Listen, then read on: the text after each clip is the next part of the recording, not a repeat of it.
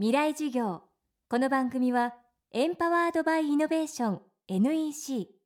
暮らしをもっと楽しく快適に川口義賢がお送りします。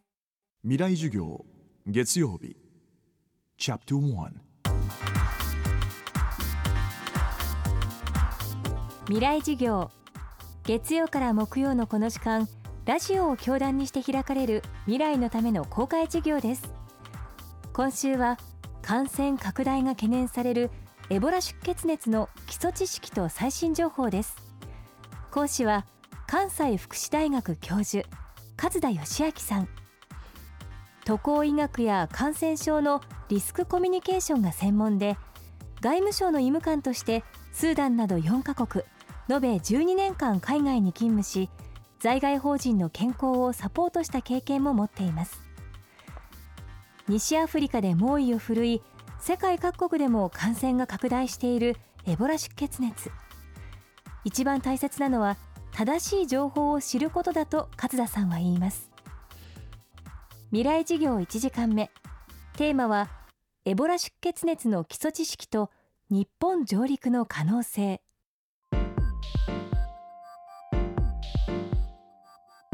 えー、このウイルスはもともと森の中の病気です。えー、例えばコウモリですね、えー、オオコウモリ、えー、が、えー、持っていてそれがコウモリの移動とともに、えー、いると。で、えー、森の中の動物例えばゴリラがたくさん2000頭死にましたっていうのは、えー、そのエボラで、えー、やられたということは従来ありました。で、え、人間の世界に入ってくるっていうのは実はそんなに頻繁ではなくてこの病気結局これまでアフリカの村でしか悪さをしなかったからあまり人間としてその真剣にこれまでで取り組んでこなかった治療薬しかりワクチンしかりそれから実際の生態系しかりですね、えー、だからわからないということがたくさんあるんです。ただ、えー、どうしてくるかって言ったら一つはあのブッシュミートという伝統的食習慣があります、えー、それは例えば、えー、コウモリを食べるとかですね。例えばあるいはコウモリによって感染した、えー、猿。えー、なんかを、えー、実際食べちゃったりということですね、えー、実はそのブッシュミート自体はかなり問題だと認識してる人はいてで、まあ、そういうちょっとそれは、えー、もうちょっと今今すぐ解決はちょっと難しい問題があって、えー、結果として動物を食べてますとでそこの中でエボラウイルスが感染しちゃっていきます。で感染じゃあ今度は人が感染した時に隣の人に感染するのはどうするかっていうんですけれどもこれは体液の、えー、付着によるものです、えー、体液というのは、えー、血液であるとかあるいは唾であるとか鼻水であるとか、えー、それから吐物ですね。それから下痢便、えー、そういったものです。ですからそういったものを例えば家族の人が、えー、処理をするとかですね。ということでどんどん広がっていくというそういう体液を介した感染症です。感染者が1万人を超えたエボラ出血熱。アメリカやヨーロッパでも感染者が確認されています。今回これほどまでに感染が拡大した要因はどこにあるのか。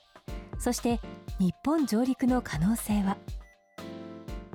えー、今回のような首都まで巻き込んだ流行というのは前例がなかったので実は最初エボラと聞いた時に、えー、怖い病気だけども、えー、結局アフリカのある村の中のでおしまいの病気という観念がみんな、え、持っていたので難しかったなというのが正直なところです。やはり一番大きな原因はその人の流れを制御できなかったということなんですね。え、これまで従来の感染の場合は、え、森の中の小さな村で起こっていましたので、そこを囲い込んじゃって、え、外へ出るなということで、大体自然に集結していったんですけれども、え、今回の場合は、えー、ギニアにしてもリベリアにしても、えー、全部その首都まで人が動いているんですね。で、えー、感染が爆発的に、えー、拡大していると。で、ここまで拡大しちゃうと今度はもう囲い込める人数ではなくなってきますので、ますます、えー、もう打つ手がなくなっているというのが状況です。日本の中でどんどん拡大する可能性は、えー、ゼロだと思うんですね、えー、日本の国内で100人1000人、えー、今の例えばシアレオネのだとかリベリアのように何千人単位で、えー、バタバタっていうことはゼロだと断言していいです。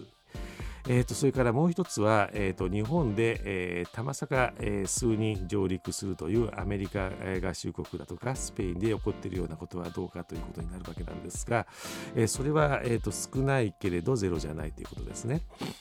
実はあまりアンテナを上げないであの辺りを行ったり来たりする人がいるんですね、えー、それはいわゆる放浪の旅人というものです。つまり情報、えー、っていうのが大事なんですね。例えばその三国の中に入っていても今流行しているのはどこですか？とかですね、えー、そういうことを、えー、きちんと把握していくのと、まあ、大体そういった合に行ったら合に従いというポリシーを持ってますから、えー、一緒にご飯食べちゃうのと、えー、全然あの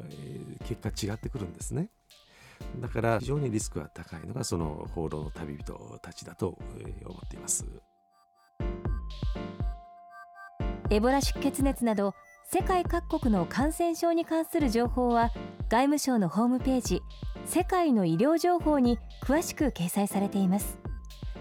未来事業。今日はエボラ出血熱の基礎知識と最新情報について関西福祉大学教授勝田義明さんにお話を伺いました。